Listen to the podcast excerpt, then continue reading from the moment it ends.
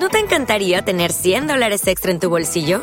Haz que un experto bilingüe de TurboTax declare tus impuestos para el 31 de marzo y obtén 100 dólares de vuelta al instante. Porque no importa cuáles hayan sido tus logros del año pasado, TurboTax hace que cuenten. Obtén 100 dólares de vuelta y tus impuestos con 100% de precisión. Solo con Intuit TurboTax.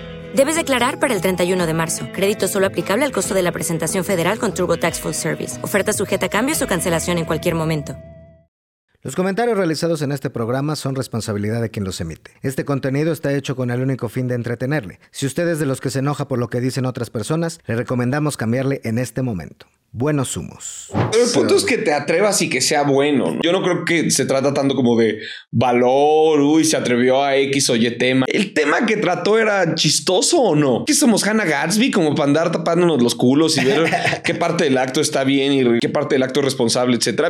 todavía digo que te vas a freestylear con, con niños en la calle, güey. ¿Cómo funciona eso? Como tú quédate alimentando al niño, yo me voy a ir a cumplir mi sueño de freestylero.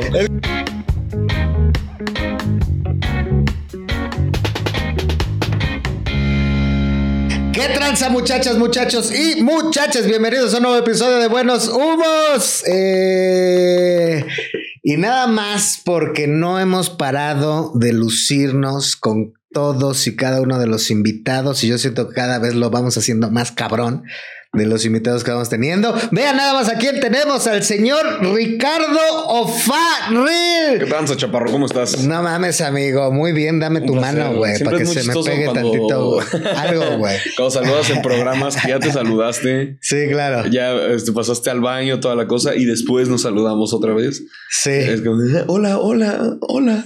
Y además como el rollo de la entrada institucional y como todo, ¿no? Cuando los programas te paran atrás del foro y te es una puerta falsa, de morro piensas que sí es una puerta por donde llegan al foro y no solo es una puerta que sostiene un cabrón ahí que le indican cuándo abrirla. Que te dijeron, oye, métete ahí y espéranos 15 minutos. Ajá, sí, sí, sí, sí, ahí estás sentado junto a polvo. De... Ese es el verdadero glamour de la televisión. Sí, así funciona, amigo. El glamour del podcast ahora, que es la nueva era. Claro, claro. ¿Tú, tú estabas cuando las cash nos corrieron de un camerino?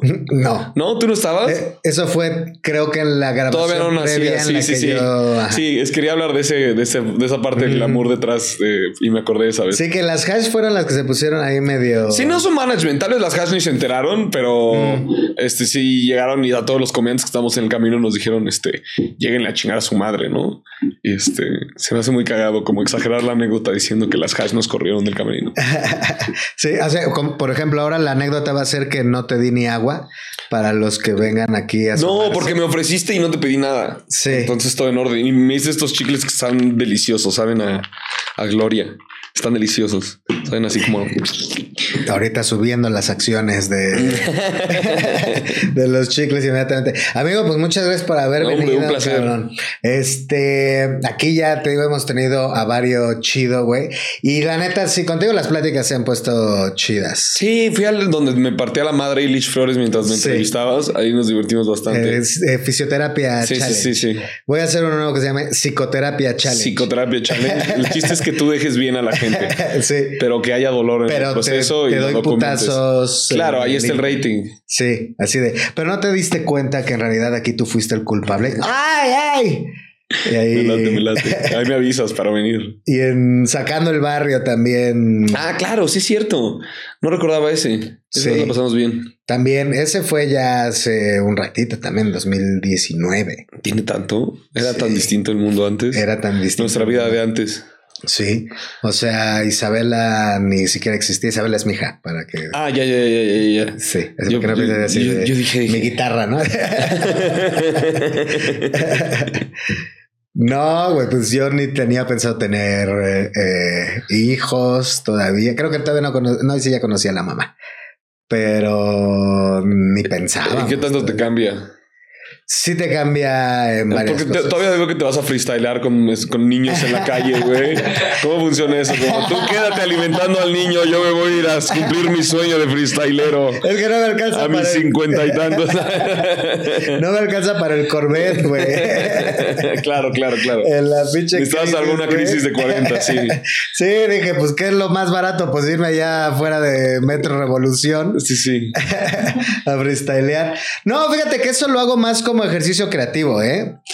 O sea, como hago impro también, impro teatral, y y vaya, en la impro hay una categoría donde te ponen a, hacer rap. O, rap o rimas. te ponen a hacer rap. Te ponen a hacer rap y la neta, si no lo practicas, no le sale, pero. Y dijiste, esta es la parte del curso en la que yo me voy a enfocar. Esta es la que yo voy a Aquí es donde yo me luzco. Voy a rapear con niños. ¿Y qué te dicen los niños? ¡Ahí viene el mago del rap! ¡Ahí viene el mago que rapea! Ahí viene el señor, sí. no, pues este les late, pues se acercan conmigo, entonces la tira ya no los molesta, Ya dicen estar con un adulto responsable. Y, qué mentira lo de responsable. qué mentira, Bill. Sí, claro. Sí está muy cabrón, güey. O sea, Ayer yo creo que el más grande tiene 25 años, güey, del mundo de el freestyle y todo eso. Y luego tú. O, o, sea, sí, pues es un brinco ahí. Bueno, hay un cabrón que lo chingan por la edad y tiene como 34, güey. Y tú tienes que ir como 60 y, 60 y qué. Oye, gracias por venir, Ricardo. a ver cuando te vuelves a dar la vuelta, güey. No, no es cierto. Es que he visto que luego comparte los clips en Instagram y dije, le voy a comentar al chaparro. No, tengo 39. Tienes 39, ya casi 40. Qué bueno que te responsabilizaste. Porque somos bien Forever Youngs los comediantes.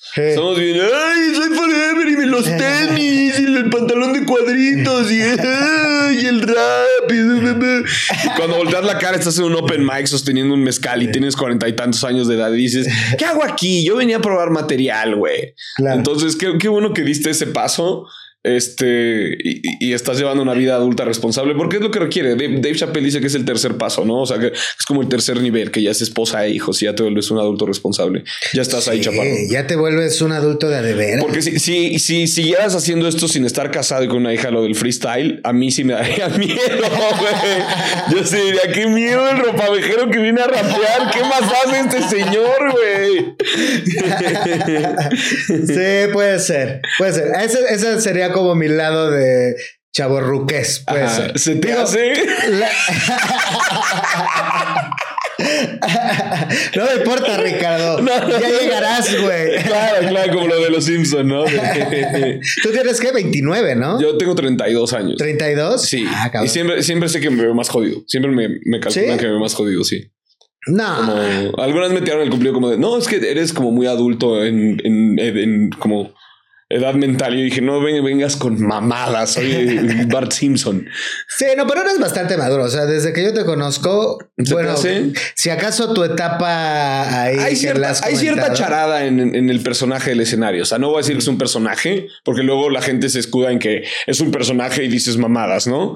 Pero eh, como que la persona del escenario sí es muchísimo más extrovertido, muchísimo más desmadroso, eh, muchísimo más ácido, muchísimo más humor oscuro, cosas que en la vida real, o sea que fuera del escenario no soy así. Muchísimo más irresponsable también. Sí, es correcto. Como que un ejemplo muy burdo es que, en un momento del show digo como a los comediantes no nos importa tanto la beneficencia.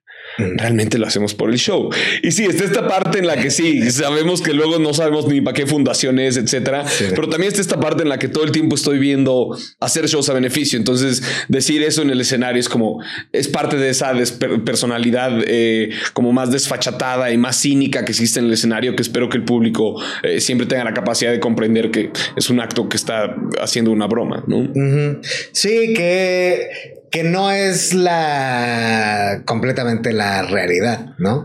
De lo que, o sea, es como una parte exacerbada. Digo, muchas, muchas de las cosas de la comedia son cosas que uno piensa a lo largo del día, inclusive, cabrón. Pues justo por eso se llama falacia, porque es como el argumento que estoy utilizando en contra o a favor de esto, la mayoría de las veces es algo que, entre comillas, es una falacia que puedes refutar, ¿no? Claro. Entonces, eh, justo como de eso va el, el show falacia que traigo ahorita, como agarrar de la mano al público y decirle, mira cómo te guío eh, a través de esta cantidad de chistes o estos, esta cantidad de argumentos y al final están sustentados en, en pendejadas, ¿no? O sea, como la solución a que el avión presidencial esté estacionado no es abrir un Wings Presidential, pero está cagado en un escenario jugar con eso un rato. Sí, sí, es jugar también con la idea, ¿no? De, bueno. Estamos jugando con una idea, no necesariamente porque se diga eh, es así. Sí. ¿No?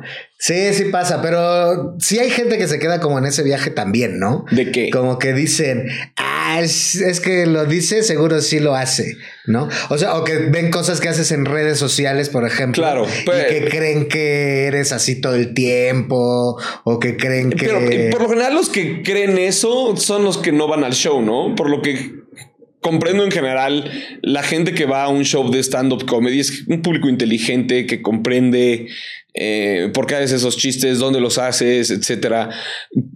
Entiendo más que ese público que nos ubica así es el que no va a los shows. Entonces, por ende, no me importan. O sea, es público en potencia que tal vez algún día me pueda ganar cuando tengan la madurez para entender que un chiste es un chiste. Pero de no ser así, no me importa, porque yo entiendo que el, el público que va a los shows de stand-up tiene bastante claro el juego. Y prueba de ello fue cuando me intentaron cancelar. Eh, como de igual manera se colocó en tendencias una cantidad de gente que estaba defendiendo el punto. Entonces ahí tienes claro que ese es el público de stand-up comedy. Ahí está el que te llena los auditorios de la cotorriza, el que te llena los Metropolitans eh, de leyendas legendarias, eh, todos los soldados del cojo y el tío Robert. o sea, ya que empiezas a ver eso, es como todo ese público está consciente y sabe y entiende nuestro juego y por eso nos siguen y por eso son fans y nos piden fotos y, de repente nos piden autógrafos y por más sorprendente que sea que alguien te admire tanto es como, no, yo, entiendo tu juego, güey. Yo entiendo tu juego y, y, el día que te intenten cancelar por X o Y, específicamente X o Y, sea un chiste, voy a estarte aquí para defenderte mientras no sea una pendejada y no te estés pasando, ¿no? Claro.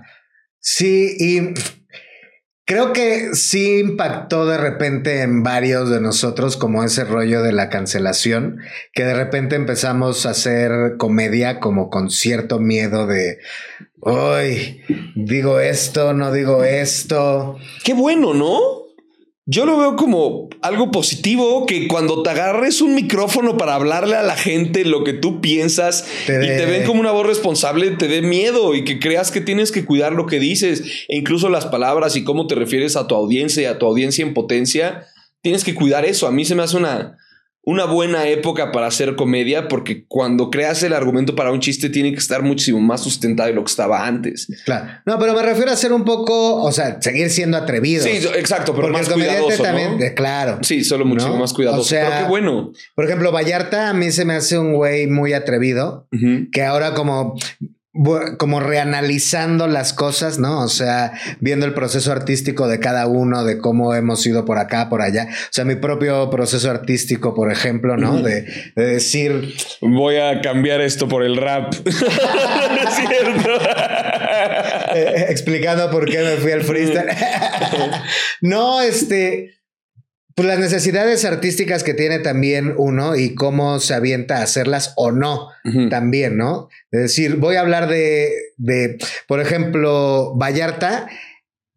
Todos decimos, ay, sí voy a decir chistes de la Virgen, voy a decir chistes de la Virgen. Nadie hizo chistes de la Virgen hasta que Vallarta fue el primero en hacerlo, ¿no?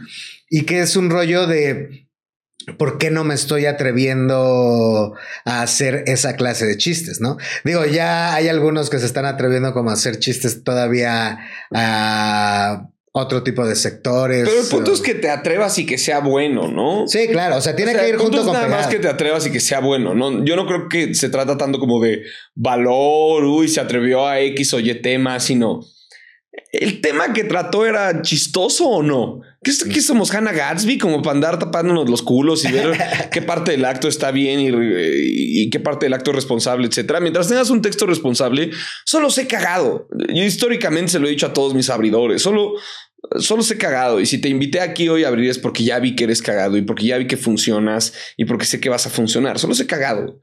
Eh, lo que sucedió con Platanito fue como innecesariamente chistoso. Es como ¿Para qué te fuiste por esa puerta, güey? Si estaba completamente cerrada, güey. ¿Para qué te fuiste por ahí? Entonces, no solo es que el chiste es malo, sino la falta de eh, sentido común em, para el tema, pero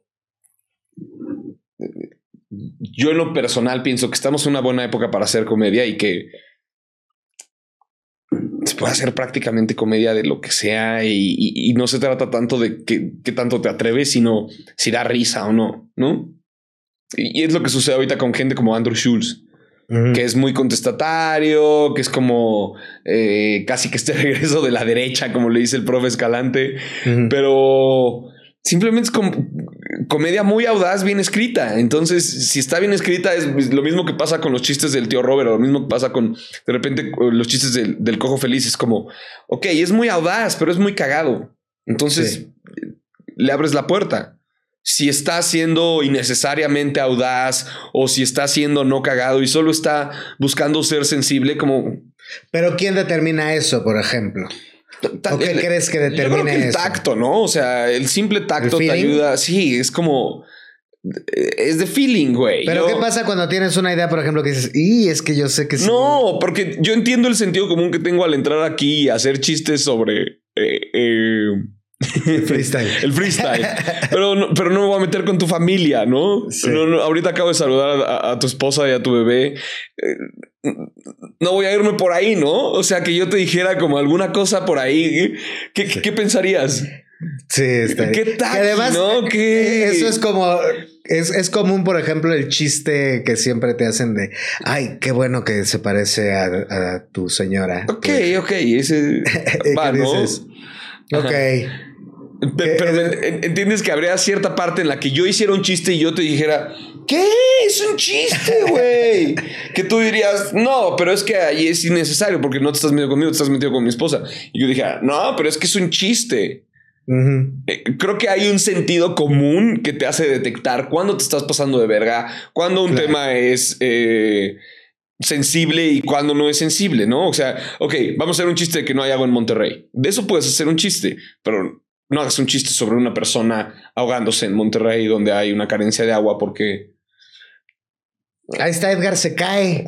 Ah, o sea, puedes Podrías utilizar... haber hecho, si Edgar se hubiera caído en este entonces, no se hubiera mojado. Pues pudiste haber hecho muchos chistes y me lo decía Ray hace mucho tiempo, que puedes hacer chistes de lo que sea, como para que te sientas limitado a, a pensar que no se puedan hacer chistes de lo que sea. Y, y- te digo, de repente es curioso cómo un comediante incluso se topa con esa pared, ¿no? O sea, ahorita dentro del ejemplo pudimos toparnos con esa pared nosotros cuando me dijiste, no, ahí sí sería un tema distinto. Entonces, ¿cuándo es un tema distinto? Pues ahí es, como sensibilidad, como sentido común, ¿no? O sea, eh, tú sabías qué chistes no decir para que no te sacaran del salón, pero también sabías qué chistes decir eh, que van a funcionar mientras el maestro no estuviera enfrente. Eh, Creo que es ese sentido común y ya. Y hay tanto de qué hacer comedia. Eh, rumbo aquí yo te podía hablar de la ciudad vacía, de los puentes, del camión, el transporte público, los taxistas, las medias de los taxistas, am, Uber. Eh, Eso es lo que hice de mi casa acá, cosas que se me ocurre que puedo hablar en el escenario, como para limitarme y decir, ya no puedo bromear de nada, o para elegir el tema más sensible de todos y decir, es que soy bien ácido y soy bien pasado. No, no es lo mismo. Y el ejemplo que te puedo dar es con Doc Stanhope, que es un comediante bastante ácido. Y cuando se ha metido con personas para hacer el tema ácido, es como elige el caso en el cual se mete y elige la persona con la que se mete para hacer el chiste. Y el chiste funciona. Hace poco una amiga me dijo que toda la comedia implicaba violencia. O sea que la comedia implicaba, o sea, de ahí nacía, pues, de, De la violencia. de un cierto grado de violencia. No. yo, yo no supe cómo rebatirlo porque dije, puta, no tengo así ahorita como a la mano un chiste que no implique un oprimido y un opresor, ¿no? Por decirlo de algún modo. Ajá. Eh, pero dije, puta, no yo me hubiera dicho, suena. "Ey", yo le hubiera dicho, ¿y qué no viste Napoleon Dynamite? Es una película cero violenta, eh, humor blanco, no dice Es que una grosería en toda la película. Y Napoleon Dynamite es brillante. Y el primer diálogo de la película es Napoleon Dynamite se sube al transporte de la escuela y está rodeado de niños. Mm. Y uno de los niños le dice, What are you gonna do today, Napoleon? dice, Whatever I feel like I wanna do, gosh. Y agarra un juguete mientras sostiene un hilo y avienta el juguete por la ventana y se queda sosteniendo el hilo para que el juguete vaya eh, rebotando. ¿Dónde está la violencia aquí? En el juguete, güey. No. Buen ejemplo. Yo creo que hay muchos ejemplos de comedia siendo violenta. No puedes decir todo. Sí, Eh, ¿no? te puedes basar en esa lógica para decir todo lo que es violencia, todo lo que es comedia es violento. Pero sí hay muchos ejemplos en los que la comedia es contestataria, en las que es violenta, en las que es agresiva. eh, funciona. Sí. En las que hay un choque también. Y también no voy a estarme yo cuestionando hasta dónde llega mi labor como comediante, etcétera. Es como, hey, tengo un chiste de esto, lo voy a hacer. Y, y no, eh, estoy pensando en más ejemplos en los que la comedia no, no es violenta. No, no, no, no me parece. Pues sí, yo, a ver, ¿tienes algo, algún otro ejemplo? No sé, que tú digas que tienes superpoderes de barrio no se me hace violento. Claro. O sea, ¿dónde está la violencia ahí? Bueno, es que digo que me voy a coger. Luego, en el, especial. en el especial, ok, ok. Chequen en el especial, pero yo no me pondría a mí de ejemplo. ok, pero eh, eh, sí se debe entender más o menos lo que digo. Sí, sí, sí. O sea, Puede ser, es que es clavarse demasiado en la textura, ¿no? Sí, sí, si ya te clavas en esa textura, ok, vamos a debatir y vamos a ponernos a hacer una tesis, pero... Porque entonces todo surge de un acto violento. Venimos del Big Bang, que es el acto más. No, ay, no, ya te pones demasiado profundo. Somos pues es que es a lo que voy, güey. Mejor platícame qué, especial has visto. el último especial que vi fue el de Alex Quiroz. El de Alex Quiroz. El de Alex Quiroz. Me gustó bastante. vi el de Alex Quiroz, que salieron como medio juntos, el de Quiroz, el de Lalo, Elisa Raraz y el del Cojo Feliz. Sí, un gran este combo. Un muy buen combo. Sí. Tengo pendiente el de Franco. El de Franco, sí. Es, un buen especial. Se ve muy bien. Frank, pues eh, a mí el que me gusta mucho es el de RPM. Ese. Uy, creo que yo fui a la grabación y me reí mucho. Para mí ese es como de mis favoritos. Pues es que tiene risas por minuto. ¿Qué te ah. Pues es que tiene risas por minuto. el profe Franco. He, visto varios. Sí, sí. Sí. Sí soy bastante consumidor de comedia, solo me doy mis pausas de repente. O sea, como que, entro en una etapa en la que veo mucho y de repente hay etapas en ¿No te pasa cuando vas a grabar, que es cuando más eh, cuando más más consumes comedia? Sí, puede ser como medio para agarrar que se te prendan focos, ¿no? Sí, sí, sí. Y cuando ya estás como en los últimos detalles previo a grabar un especial, agarras. Eh, a ver si no te pasa algo que me pasa a mí que cuando ves una especie, o sea, que ves a un comediante que te gusta mucho y entonces estás ejecutando y como que lo traes tanto en la mente que quieres hacer un par de... Ah, que de repente como que lo emulas más o menos. Sí. Sobre todo me pasaba al principio. Ok. Al principio, ya después dije como... Eh, ya no. ya no sabemos esto. Lo que le aprendí mucho a Chappelle viéndolo varias veces fue la, importancia de las pausas mm. o la importancia de los silencios. Para mí, como que un silencio, una pausa en el escenario era mortal. Y con el profe Chappelle aprendí que te puede dar muchísimo una pausa, un silencio, o incluso en tu timing ser muchísimo más eh, tranquilo, muchísimo más calmado, ¿no? Sí, y eso de los silencios cuesta un buen de trabajo. Yo creo que es de lo que más miedo da en el escenario. Sí, sí, Y todavía veo a varios comediantes que están empezando y les, y les digo, disfruta tus silencios, disfruta. Sobre todo creo para un comediante. Tus pausas. Sí. Sí, pero si los, si los aprendes a, usar chido, puede fluir bastante bien el show y se siente como un storytelling muchísimo más tenso.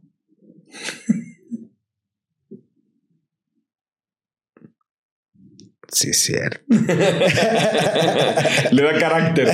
Le da carácter. Sí, generalmente como cuando hay un silencio, como que la gente se queda así como de qué pedo. Y, y, en la narrativa, eh, adelante, amigo. Ah, es de humos, ¿no? Este es de humos, no de esos, pero, pero pásale. Bueno, al final es de humos esto. Oye, ¿y fumas pensando en que lo vas a dejar? O sea, así sí, de. espero dejarlo. Es un cada, cada uno. Es un vicio de mierda el cigarro, pero ahorita está divertido. El tabaco. Yo lo dejé hace un rato y planeo. No. Hay, ha habido momentos en los que digo, ¿y regreso o no regreso? Pero me doy un manazo y digo, ya lo dejaste. ya. No, no, no, Mejor voy a freestylear. Mejor voy a freestylear. Pero tienes una actividad de Playmobil. ¿Cuáles son tus actividades de Playmobil? Es que has visto que los Playmobil siempre están haciendo cosas. Sí, sí. ¿Qué es lo que tú haces? Pues es que tengo varias. O sea, sacar a mi perro es como mi actividad de Playmobil. No, la que yo veo más Playmobil es la del freestyle. Ok, o sea, pero como hobby. Ajá. Sí. No, pasear a tu perro es un deber, chaparro. Pues es que los Playmobiles hacen cosas más de deber. Yo estaba pensando, es que ve la diferencia de Playmobil. Yo estaba pensando en el obrero, güey. Sí, sí. Tú estabas pensando en el de hobby. Las dos cosas, pues. ¿Cuál es el...? No, pero no, no hay un Playmobil pasando a un perro. No, sí, sí hay, pero... Sí no hay. entendiste mi punto, ¿no? No, Ricardo ¿No Farrell. entendiste mi punto? Por eso contesté mal, Ricardo Farrell. Pero... Híjole, hoy en día no tengo así mm, como muchos hobbies. Como que mi hobby es estar con mi hija. Ok. O sea, trato de que el tiempo que tengo libre, estar con ella y hacer cosillas. Y de repente, pues sí me doy mis escapadas ahí eh, a, a ver a los niños freestylear. Eh, y eso me, me distrae mucho. Es que tengo la pinche mala maña de que todo lo adopto para, la, para el trabajo. O sea, empiezo a practicar algo o empiezo como a... ¿Te gustó la fisioterapia y de repente dijiste, hay que... Hay que sacar un contenido de aquí. Ajá.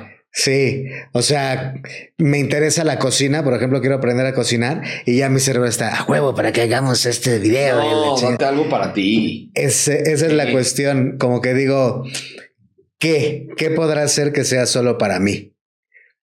Cuando hacía ejercicio, pues eso sí era como más para mí. Me, me late el ejercicio. ¿Y por qué lo dejaste? Porque tengo una hija, Ricardo Farrell. Te deja dormir menos. ¿no? Y pues ya trabajas bastante lo que es el hombro, espalda baja. Claro, claro. Sí, sí, sí, tra- sí trabajas mucho. No, la- me imagino. No, no, de- preguntaba, preguntaba. No, no quise, no quise este, patear el pesebre, como diría una. ¿Tú qué actividades de Playmobil tienes? Fíjate que me interesa la cocina. ¿La cocina? ¿Sabes No- cocinar No he acá encontrado algo así bien, bien. Lo promuevo, pero no he encontrado algo así bien, bien. Entonces soy como, Pero tú sí cocinas. sí, ¿Y qué? O sea, ¿cuál podría decir que es tu plato así? un buen alambre. Un alambre. Sí. Con eso arrancarías para decir, conozcan la cocina de Ricardo Farrell. ¿no? Ese es sencillo. No, no, nada complejo. Yo creo que las carnes asadas en general solo es cuestión de poner atención. Sí. Y de saberle ahí medir. Ya como cosas más complejas, o sea, por ejemplo, pienso en Iron Chef y veo las cosas que se preparan ahí. No, pero son Digo, chefs. wow. Pero es que cocinar a ese nivel, la neta, sí, that's the dream. O sea, sí me gustaría Bueno, pero es saber gente que se cocinar ese eso. Ellos no creo que sepan hablar en un escenario durante una hora. ¿Cuántos especiales tienes, Chaparro? Dos y ellos, medio. Ellos no tienen dos y medio. ¿Por No. qué y medio? Tres y medio. Porque Uno es de media hora. Ah, ya, ya, ya, ya, ya. Sí. Sí. cuenta como medio especial. Sí, sí, sí. Y el que estoy trabajando, o sea, dos y medio grabados y el que tengo trabajando ahorita. ¿Cómo se llama? Eh, justo ahorita le encontramos el nombre y creo que se va a llamar ¿Por qué no me he ido? No, ¿por qué no me fui? ¿Por qué no me fui? ¿Por qué no me fui? ¿Y cuál es la sinopsis de por qué no me fui? ¿Por qué no me fui? Es. Ah, eso no lo había pensado, Ah. Ricardo. Es la. Hijo de perra, sí, me la pusiste complicada. Bueno, platico de. ¿Quieres que te lo diga así tal cual narrado como sinopsis? ¿Por qué no me fui? Es un show donde, Ahí está, ahí está. donde hablo acerca de todos los motivos que me hacen darme cuenta o que me hacen cuestionarme por qué no me fui ahora que nació mi hija. Ok. ¿A qué me refiero? Jugar un poco con esa ambigüedad de, A papá que abandona cuando. de, des- de decir, les voy a explicar por qué no me fui, pero también yo dentro de mi cabeza es, güey, ¿por qué no me fui? Ya, ya, ya, ya. ¿Sabes? O sea, creo que va por ahí la onda, pero todavía está muy embrionario mi... Y lo sigues probando. Sí, tiene como siete subidas apenas. Ah, ya, ya, ya. Va bien. Sí. O sea, de una hora o como los chistes. No, sí, ya me aventé como una hora. Ah. Como soy freestyler ahora, este, de, de hobby, Sí, sí puedo. sí puedo. Y entonces me subí a tirar todas las ideas que tenía pensadas eh, de una sentada y se armó el show. Ahí lo aventé en la caja popular. Ah, bastante bien. Felicidades. Sí, y ahora es lo que estoy practicando actualmente. Ya, ya, ya. ¿Cuál es la sinopsis de falacia, por ejemplo? Falacia es un viaje mediante la comedia observacional en el que se comprueba cuál es la falacia de la comedia. Mm, no había pensado en el rollo. Muy- es muy anecdotario, falacia. Es muy personal. Tiene mucho corazón. Ya, Sí, sí. es que el mío también es completamente anecdótico. Pero el mío yo creo que más que observacional, yo creo que es más vivencial. Ya, ya. O sea, sí, la mayoría de las cosas que digo me surgieron mucho de la entraña. Eh, No hay como una observación así que no sea referente a lo que viví con el nacimiento de mi hija, por ejemplo. ya, ya. Sí. Está cool como cada especial le va variando, ¿no? O sea, Falacia es muy distinto a Ciudadano Mexicano. Ciudadano Mexicano era como chile, mole, pozole, muy biográfico. Y Falacia es como, siente el dolor que sentí en pandemia, pero alégrate de que ya pasó. Pero a ver, por ejemplo, a mí me interesa saber eso. ¿Cómo llegas al nombre de falacia? O Se lo puso Franco. Ok. Se lo puso Franco. O sea, yo algo, yo ya tenía un beat que platicaba sobre la falacia de la comedia, que es con el que cierro. Em, y Franco me fue a ver en Monterrey cuando lo estaba calando previo a la pan- bueno, en la pandemia. Y, y me dijo, ahí está el título, ponle falacia. Y yo dije, hijo de perra. Y también me regaló un punchline esa vez. Me dijo, ¿por qué no en este chiste dices esto? Y también le dije, ¿puedo decir que tú me dijiste? Me dijo, no. Y es un muy buen chiste. Entonces cada vez que aplaudo en ese chiste, esos, esos aplausos no son míos, son de Franco. Y cada vez que la gente dice, oh, qué buen título, falacia, el cumplido no va para mí, sino para Franco. Es que sí es un muy buen título, güey. Es un muy buen título. Sí es un gran título. O sea, de hecho, parte de eso es como luego cuando tú estás probando tu material dices, ¡ay, maldita sea! ¿Por qué se llama falacia? ¿Cómo quiero que se llame el mío? Ironía, chingue su madre. Pero está chido como... Yo veo dos vertientes cuando eres comediante. El... Puta, ¿cómo se le ocurrió eso?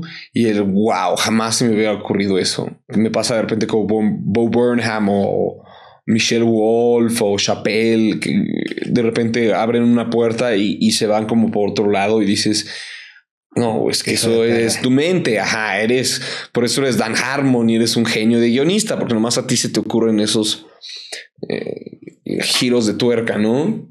Bueno, me pasa. Sí. Me caga, porque además como que entró una era de los especiales de comedia que se llaman con una sola palabra. Falacia, Gaby, Ramona. Bueno, el de Alex es sin toronja, ¿no? Ah, bueno, ya son dos. Y el de. Carlos es rebelde comodino. Ahí tienes a dos grandes este, Y de dos palabras nada más. Ahí. ¿Sabes? Yo lo que había pensado hacer un título así súper largo, güey. Como el de Gabriel García Márquez, así de la increíble y triste historia de la Cándida Heréndira y su desalmada abuela. Así, eso, pero para mi especial. Franco tenía uno así, ¿no? Que tenía un título largo. Rapsodia. ah, híjole, no recuerdo bien. No tengo mi celular a la mano, no lo puedo buscar, pero eh, tenía un título bastante largo. Es como los Simpsons del stand-up, ya lo ha hecho todo. Sí, es que cuántos especiales tiene Franco arriba. No sé, pero tiene varios. No, ya que le pare, güey. Y aparte No. de dos horas y media. No, y- que no pare, que no, siga. que no pare, que siga, pero que no mames. ¿Qué- qué- ¿Cómo te has de sentir? no, está bien, ya no me. Ya no, es decir, que en algún punto sí. ya no me influye tanto como en mi... O sea, no de manera negativa. Sí hubo un momento en el que como que el trabajo de los demás te influye de manera negativa eh, en ciertos aspectos. ¿No? O sea, ver que alguien la está rompiendo, de repente es como de, ay, y yo no, y yo esto, y yo, ¿sabes? Y entonces eso te puede llegar a hacer sentir eh, abrumado también Claro, sí, sí. y medio hasta bloqueado. O sea, puede llegar al punto de que digas, "Es ¿Y que no, dónde, no?" no sé qué hacer, cómo le hago para ser franco, no? Y nada más piensas como en Franco como un ente ahí. Este, no piensas como en los escalones, sino nada más piensas que siempre estuvo ahí en la, en la cima. No, los escalones es donde está la chinga, ¿no? Sí, pues El sí. camino. Pero en lo mientras tú lo ves desde esa perspectiva y dices, ¡ay! Después de la pandemia a mí eso se me quitó. Te dejó de afectar. Sí, pues dije, pues cada quien sabe lo que ha hecho, lo que no ha hecho y lo que está dispuesto a hacer también, Claro. ¿no? Y de dónde vas a sacar recursos para lo que sea que estés haciendo. Sí, eh, yo lo veo como qué cool. Cuando les va bien, digo como qué cool. Mm. Qué cool. Qué cool, qué inspiración. Sí, o sea, yo hoy en día pienso eso, pero Ya, ya. no te voy a mentir que hubo un momento en el que no. Te, te cuestionaste con dolor. Sí, Ya, ya. sí. No, yo soy más como de hagamos y que guste los que están haciendo, ¿no? No, hay, existe una dicha muy grande en sentir gusto por las demás personas. Sí entiendo que llegaste a ese punto eventualmente, ¿no? Pero em, no sé, lo veo con colegas y me, me pasa que me da mucho gusto. Me, me llena mucho verlos lograr cosas, verlos eh, de repente como romper barreras, como me, me hace- siento cool que son mis conocidos, son mis amigos, es gente que tengo su, su WhatsApp y les puedo decir hola, oye, felicidades, ¿no? Como ahora Manuna que estaba en lo de la divina comida. Sí, Le mandé un mensajín. Que por Eh, cierto, Felicidades. felicidades también Manuna, sí. Sí, sí. Sí, y por cierto, vayan a ver su capítulo de Buenos Humos, que ya lo tuvimos. Ah, tremendo Chaparro Salazar en todo. Estoy diciendo, Tremendo Ricardo Chaparro Salazar Farrell. en todo. Y con ese pensamiento vamos a pasar a nuestra primera sección de este programa que se llama Pepe. Tut, tut. Datos inútiles. ¿Eso era un camión de basura? Eh, echándose de reversa. Ok, ok, ok, ok. Sí, eh, aquí amigo, eh, nos gastamos toda la producción nada más en estos efectos de sonido que aprendí gracias a mis amigos freestyleros. Cómo hacen beatbox y todo eso.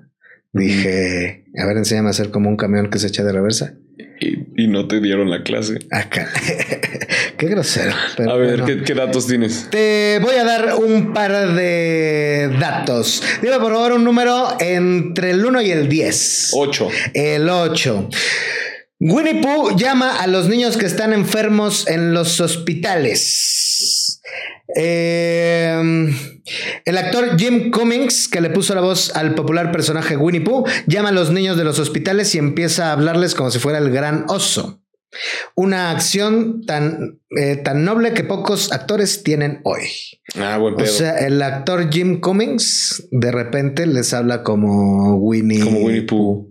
A Los enfermos. También puede ser un imitador, ¿no? Los niños no son tan inteligentes.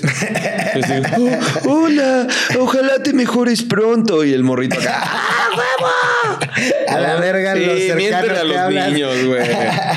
Pero está bien, ¿no? Miéntele O a los niños un rato. No, me encantó, me encantó, pero para que haya más. O sea, como que, que no se limite al Winnie Pooh original. O sea, Claro. hay muy buenos imitadores, sobre todo en México, ¿no? Sí, Ahí hay buena labor social. sí, sí, sí. Puede. Claro, podría estar así de. Hola, soy Elsa de Frozen. Y se lo va a creer, los morros están bien pendejos, güey. Hola, soy Ham de Toy Story. Sí, sí, sí, ya se lo van a creer. Hola, ¿cómo estás? Lo malo es si te visita un Avenger, ¿no? Ahí sí te preocupas. Ajá. Sí, y Cuando ves que va entrando Tony Stark, dices, dices, oh, no, ya vale valió madres. verga".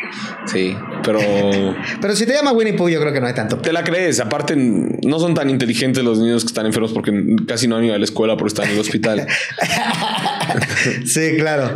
no pueden ahí. Sí, no tienen tanto sentido común. Te falta barrio, te sobra hospital, pero te falta barrio, güey. Dame otro número, amigo, por favor. Eh, dos. El 2. Darle clic 10 millones de veces al mouse te hace perder una caloría. Oh, madre santa. Algunos estudios han revelado que podemos perder calorías con solo darle clic al mouse. Este dato está basado en que debes darle clic al menos 10 millones de veces para quemar una caloría. Suena demasiado, pero los oficinistas siguen a cumplir este reto. Puede ser que sí. ¿no? Suena medio choro, ¿no? ¿Quién cuenta los clics? Y creo que una caloría es muy poco. Eh, Esto después de cierto tiempo requiere un esfuerzo. Sí, claro. Eh, Después de Para varios, una caloría. Una caloría. Creo que es un poco más. Yo creo que queman más los que son como desesperados, ¿no? Sí. Porque le dan más clics así. Sí, me suena falso ese. Luego inventan unos. Falacia, chavo. Sí, sí, sí. A ver, dime un número más. Seis. La palabra cementerio viene del griego dormitorio. Ah, caray. Como dicen, todo en este mundo tiene relación, ya que la palabra cementerio viene del griego koimetorion, el cual tiene un significado muy peculiar que es dormitorio. eh, se puede probar que este dato está relacionado por alguna parte. Ese me gusta porque es como una manera más tranquila de decirle a morirse, ¿no? Eh, ahí te vas a dormir. Sí. Es un lugar donde duermes para siempre. Pero por ejemplo, cuando dicen el descanso eterno, suena como. Sí, ese suena, ese no me gusta. Suena triste, ¿no? Sí, no me gusta el descanso eterno. No. No. Pero dormir para siempre, sí. Sí, como el dormitorio, eh, ahí está el dormitorio, me, me agrada, puedo lidiar más con él. El dormitorio en el que vas a entrar en cenizas. Bueno, dime el último dato, amigo. Eh, cuatro. El 4. El temible cocodrilo no puede sacar la lengua.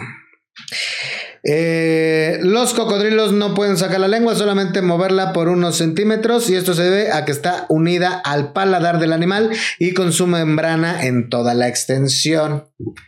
O sea, el frenillo lo tienen muy largo. Yo creo que no pueden sacar la lengua. Tienen el frenillo muy largo. No pueden sacar la lengua ni pueden decir chipotle, dicen chipocle. Eh, No sé qué decir de ese dato. No sé qué decir de ese dato. No podría. No te pueden fíjate, hacer. mm. Si un cocodrilo además es eyaculador precoz, sí se la pela. ¿Por qué? Porque, güey, cuando eres eyaculador precoz, puedes con la lengua adelantar la ah, chamba. claro, este güey nada. Y ese güey no puede adelantar nada. O Pinche dura nomás con el pito o no dura. Si se acaba el mundo, los cocodrilos lo poblarían en chinga.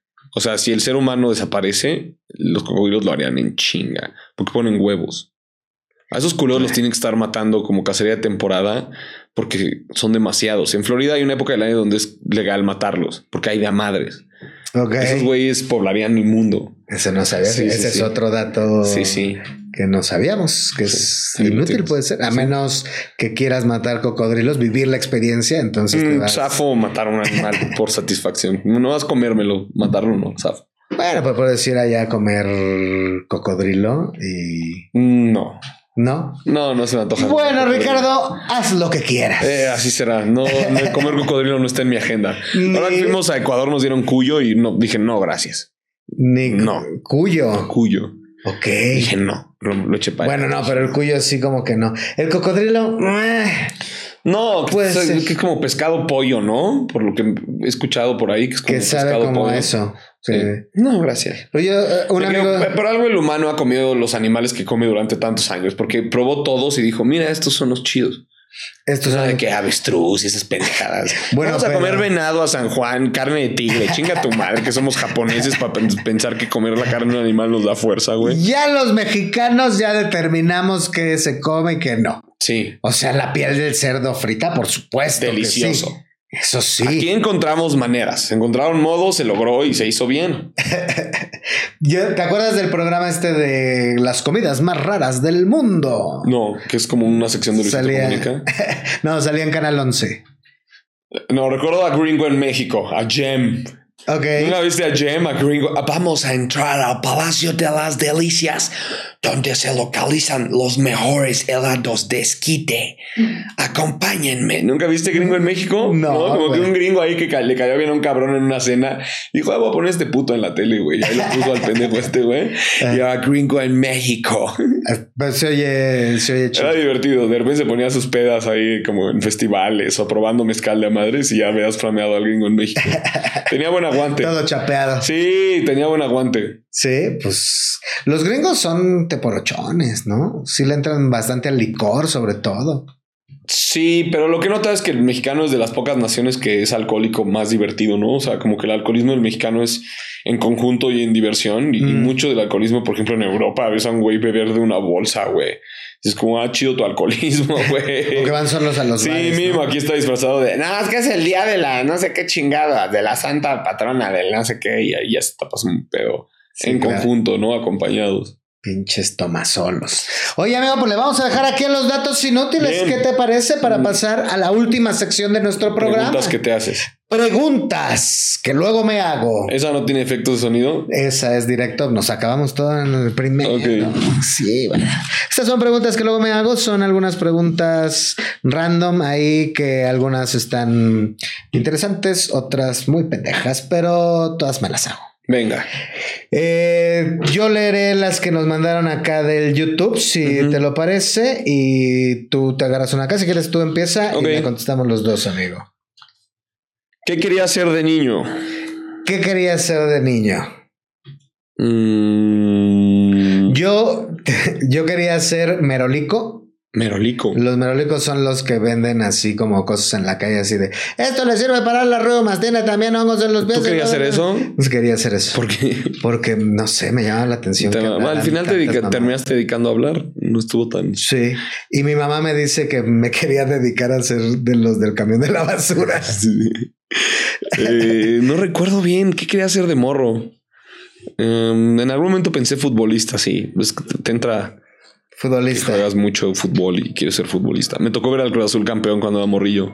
Como que me marcó mucho. Pero nada así como el señor del camión de la basura. Eh, no, no, no, no hay ninguno así peculiar, ¿no? No. No, caray. No, O abogado, así nada que ver con lo que no, yo decía como el señor Slim. De morro Ah. decía como el señor Slim. quiero poder. Quiero el, ca- el cash flow. Sí, claro. Ajá. Bueno, pero esta entonces es para toda la gente porque todos queríamos ser futbolistas. Y Carlos, hasta la fecha, güey. Yo quiero. Sí, ¿verdad? Yo sigo Futbolista queriendo Carlos ser. Slim. Ahorita es buen momento para ser futbolista. O- y siempre es buen momento para ser Carlos Slim. Sí. Yo creo, salvo cuando embuido. Eh, vamos a ver. Una pregunta de las que nos mandaron aquí en el YouTube. Eh,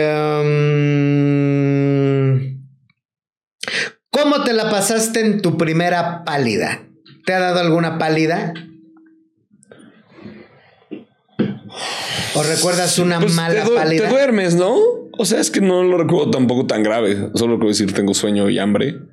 Y ya. Y ya. Sí, ¿no? A mí me dio una O sea, pálida como- una vez bien ojete. Además fuimos a un bar gay. o sea, ahí se reunió todo porque fue la inauguración de un bar gay. Yo iba persiguiendo a una amiga que según esto me quería ligar. Fumé marihuana así, pero demasiado y era así como muy novato, digamos, en las artes fumatorias. ¿Y qué sucedió? Puta, güey. Guacaré como siete veces, güey. Me metí al baño, al baño de las mujeres porque era el que estaba menos poblado. Se puso muy mal. Me dio guacacaca. ¿Qué es guacacaca? No puede ser que no sepas qué es la Bueno, sí, o sea, me suena, me suena, pero no, no ¿A pensé qué te que. suena que es la Sí, guacacaca? a guaca y caca. Al mismo tiempo, güey. Mierda. De que ¿Qué estás haces? así sentado cagando y que de repente ¿Qué haces? ¿Abres las piernas, güey? ¿O Agarras el el bote? bote, de la. Ay, no, qué fuerte. o güey. de repente, si puedes. no, nunca he tenido medio- una así, así como esa. que- No, nunca he tenido una así. O sea, solo he tenido de dormirme y o hambre y ya. No, a mí me fue. Nada grave. O sea, de irme de un lugar y decir ya, ya me Aquí voy. Ajá. Pero no, nunca algo así como, como lo que platicas, mi estimado. Fue como el exorcista, pero combinado con. con frijoles, la costeña. Sácate una pregunta de. Pensé que eran como más filosóficas. Pensé que era que, como. pues, ah, hay algo más filosófico por aquí. A ver, a ver, a ver. a Puede ver. ser, pero. pues, Ah, mira, la pedí. A ver. ¿Cuál es el propósito de la vida? ¿Cuál es el propósito de la vida? Mira, no lo tengo claro, pero hay una frase que me gusta mucho que es de Mario Moreno Cantinflas, que es eh, la primera obligación del ser humano es ser feliz, la segunda hacer feliz a los demás. Y me gusta ese como propósito. Eh, me gusta darle ese significado a mi vida, como si puedo aligerarle la, la- a la gente alrededor un poquito eh, la vida mientras yo lo pueda hacer dentro de mis capacidades, lo voy a hacer. Sí, hágalo, porque además, como que luego el mundo es, es medio mierda. Sí, impacta en tu comunidad. Siempre lo digo, procura impactar en tu comunidad, aunque sea tantito. Yo, yo quería comentar porque ayer presencié algo que la neta, o sea, a mí ese tipo de cosas me dan mucha rabia porque es, o sea, es una mamada que además ahorita está proliferando. Se puso como de moda que chavitos agarran a madrazos en la calle a gente eh, pues vulnerable de algún modo, güey. No sé si llegaste a ver por ahí un video de un cabrón que agarra a un indigente y además distraído lo agarra. Ayer nos tocó ver que tenían acá detenidos a unos chavos, a tres, güey. Tres chavos que le estaban pegando a un señor que no tenía una mano además, güey. ¿Y es como un trend? Es como un trend Ok. Que, que se graban así, pegándoles distraídos, güey. Ya suenas como papá preocupado. ¿Ya Es te diste sí, cuenta? ¿Ya eh, te diste cuenta? Te voy a decir una cosa. Es que uno ya no puede salir a la calle en paz siendo deforme. Uno quiere irse a freestylear con los muchachos y el mundo está allá afuera. Pues es que está de la verga, ¿no? O sea, de por Ah, sí, sí, nos sí, tenemos que estar cuidando de la delincuencia. Sí, ahora cuídate de una bola. Pero ¿cuál es el ahora significado de la vida? El signi- es que estoy más de acuerdo contigo. Sí, De- como da- dale dicha tantito. ¿Cuál es el propósito de la vida? Sí, de- pro- pon- da dicha, como sea No, posible. o sea, yo algo que sí les puedo decir. dicha. El sentido no es renovar membresías de Costco. Ese no es el sentido Sí, no. de la vida. No es matarte por cosas que no, que tú crees que quieres y que no, y que a la mera hora ya no sabes para qué las querías, ¿no? Yo creo que, pues pasártela chido de aquí a que te mueras, ¿no? Sí. y tratar de que y de tratar de pues es que es lo mismo o sea si no hacerles bien a los demás por lo menos no chingarlos Claro. creo que eso es como el o ese sería mi propósito porque además no sé cuál es el propósito de la vida de la demás gente güey Es otra bastante compleja. ¿Cuál es el propósito de la vida? O sea, está compleja. Pues. y todo el tiempo nos la, nos la pasamos pensando cuál es- o sea de la vida no sé yo creo que más bien tendría que ser como cuál es el propósito de mi vida Sí, ¿Qué exacto. Es lo que te iba a decir. El, el humano es tan egocéntrico que no es como, no, de la vida, ¿para qué? De mi vida. ¿Viste? Fue lo que yo respondí ahorita igual. Sí. Somos tan egocéntricos que es, no, ¿cuál es el propósito de mi vida? Y todavía todo el- toda tu vida te cuestionas cuál es el propósito de tu vida. Sí, porque pueden ser cosas diferentes, además cosas diferentes a lo largo de tu vida. ¿no? Digo, eso es como un propósito más, este, eh, no quiero decir genérico como malo, sino como genérico de, no es algo específico de, el propósito de mi vida es conseguir una casa, el propósito de mi vida es... Ah, no, ahí Eh, todavía peor. Sí, ¿no? Y hay gente que ese es de repente el propósito de su vida, hacerse famosos, por ejemplo. Sí. ¿no? Es el propósito de su vida. No sé, Ricardo Farley. ¿Saco otra? ¿Cuál puede ser el propósito? Sácate otra. ¿Qué te llevó a dedicarte a lo que te dedicas? Había buen bar, El ¿no? propósito de tu vida.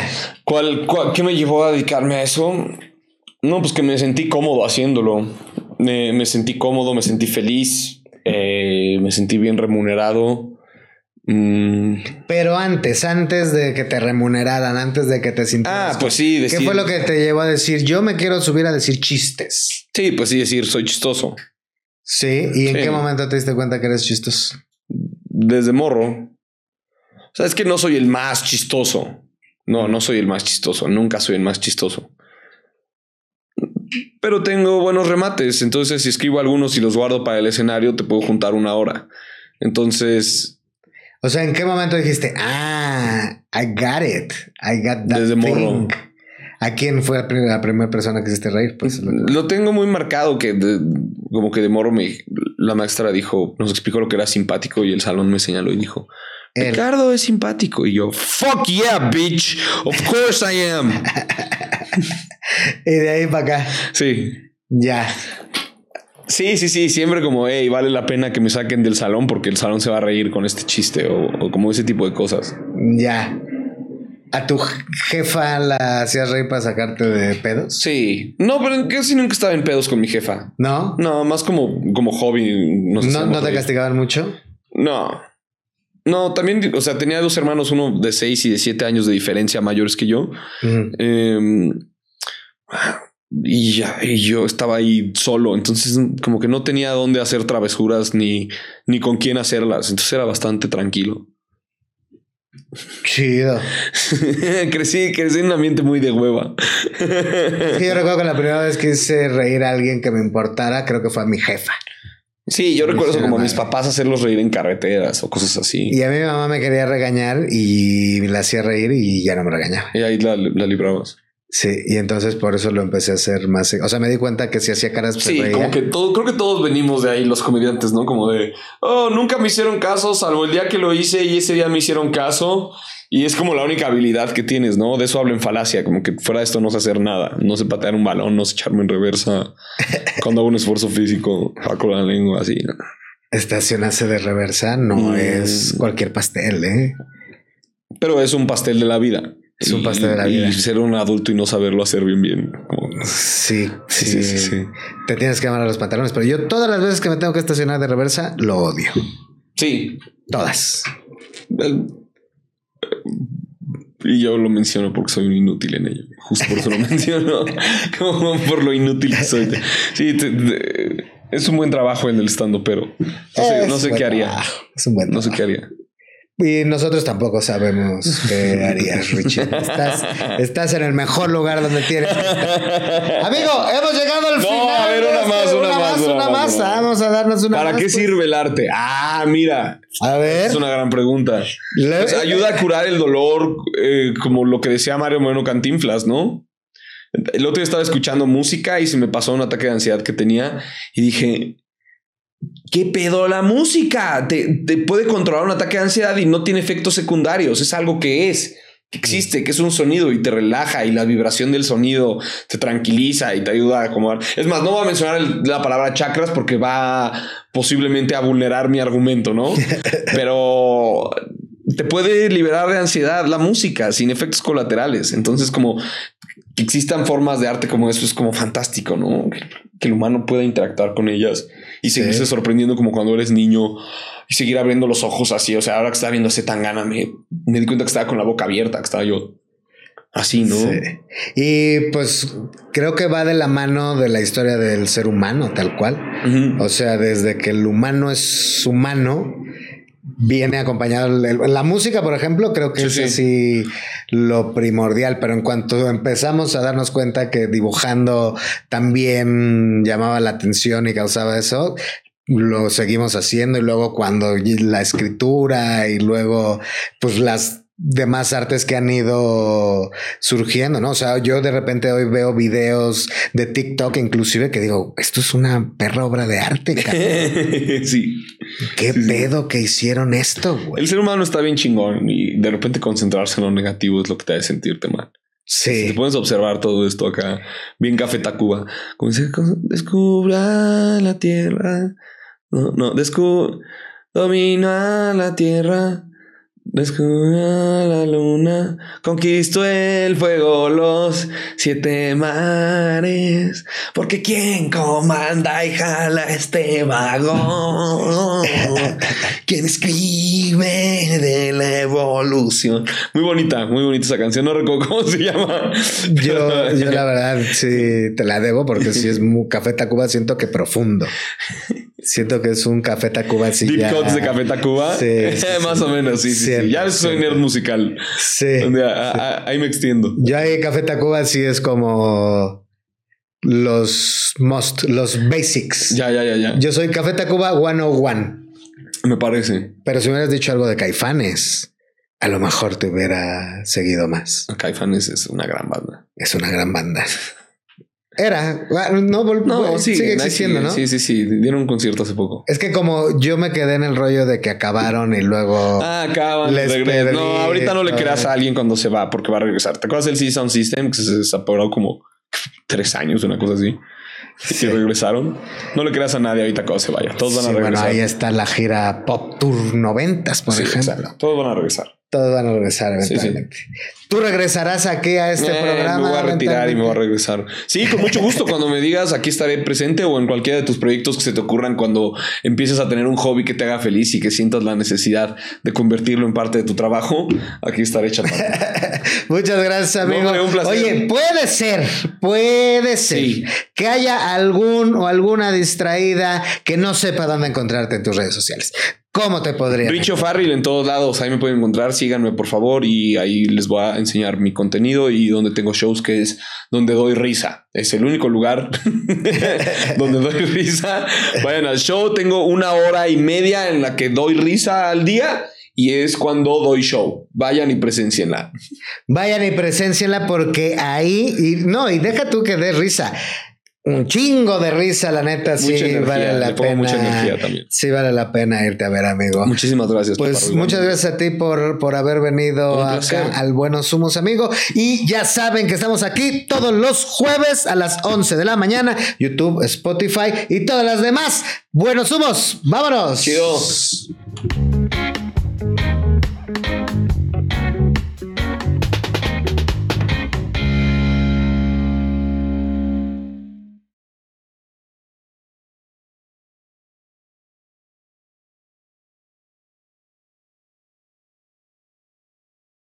Hello, it is Ryan, and I was on a flight the other day playing one of my favorite social spin slot games on chumbacasino.com. I looked over the person sitting next to me, and you know what they were doing?